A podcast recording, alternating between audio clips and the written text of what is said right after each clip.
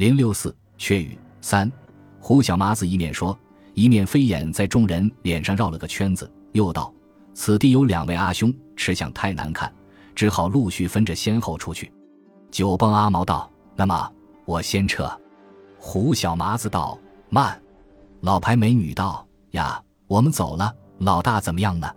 万一他不识相，撞死撞了回来，不是倒霉了吗？”胡小麻子道：“嫂嫂不要发急，快些预备。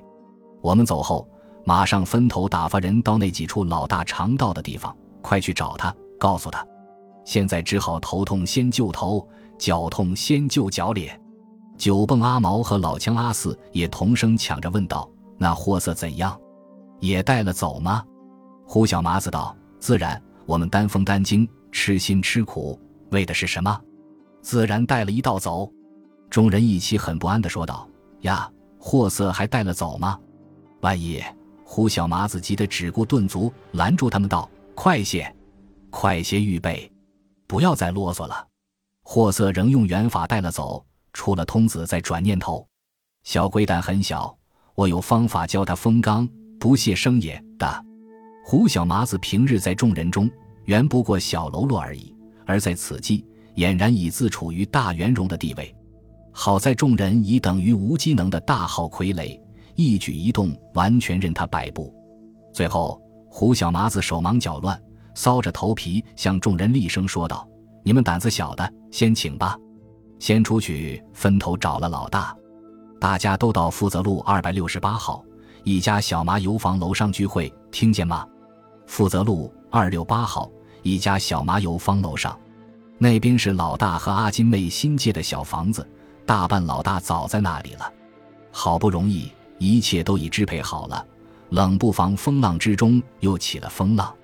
老牌美女依着胡小麻子的命令，抢出一件较新的衣服披上了身。抢着胡乱撩了撩头发，末了，正抢着把一大包命根般的烟炮塞入怀内。一听这话，莫迪一个饿虎扑食的姿势，一把揪住胡小麻子的胸襟，翻天倒海似的嚷道：“好好好，烂麻皮你好，我和你先拼命！老大和那烂屋寡老借着小房子，你们倒瞒着我！好好，我和你先……”一语未完，做事便于一头撞过来道：“我先出去报告。”宁死也不跟你们去的，这依着真出乎众人意料之外，眼珠早又定了。看着情形，只觉哭笑皆非。胡小麻子直急得一面退让，一面带着哭声，几乎双膝跪落道：“嫂嫂嫂嫂，你你你你再要吃醋，我我们要吃萝卜干了。”笔尖只有一个，而事情却多得宛如乱麻，许多神道纷纷扰乱，记者的笔尖也随之而扰乱。这期间，便把隔壁厢房楼上一位真正的神道忘到脑后了。有人问：“又是什么神道？”很聪明的读者先生们看了上面的事，大概能待记者回答说：“所望的必然是位货真价实的财神。”厢房楼上这位财神年岁还很幼稚，是个十四五岁的孩子，身材很是瘦小。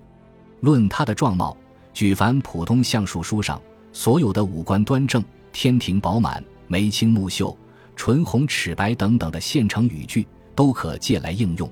尤其这孩子的两个小眼明亮的好似秋夜朗星，虽然面色很带着忧愁惶恐，然而忧愁惶恐之中仍旧流露一种活泼的精神，即此亦可显出他在平素必是一个绝顶聪明的小孩。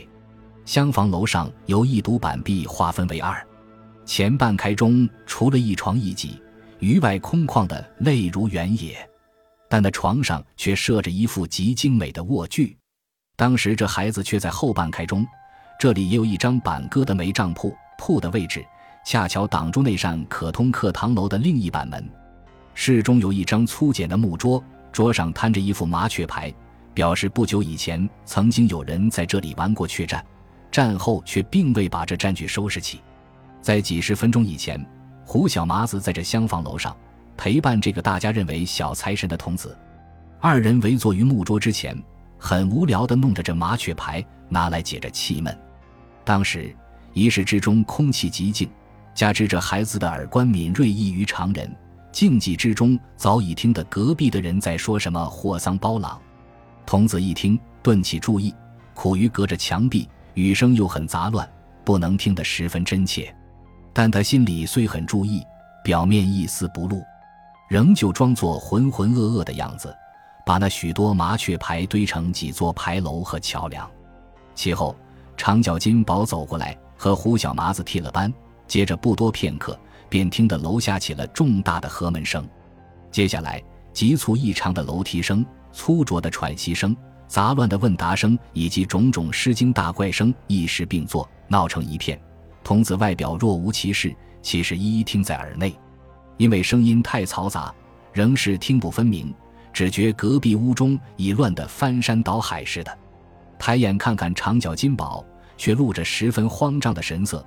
见他搔头摸耳，只在室中团团打转，转了好一会儿，似乎忍无可忍，临了望了自己一眼，便急急走了出去。童子见那门已闭合，悄然走进那张板铺，把身子俯伏在那铺上。一耳贴住那扇铺后的板门，凝神细听，仿佛听得内中有一个人仍旧气吁吁说着霍桑的事。仔细染听，又听得说这霍桑似已到了门外。接着这些人便又闹哄哄起了一阵潮涌似的扰乱。孩子此时已明白了他们扰乱的缘故，忍不住又惊又喜。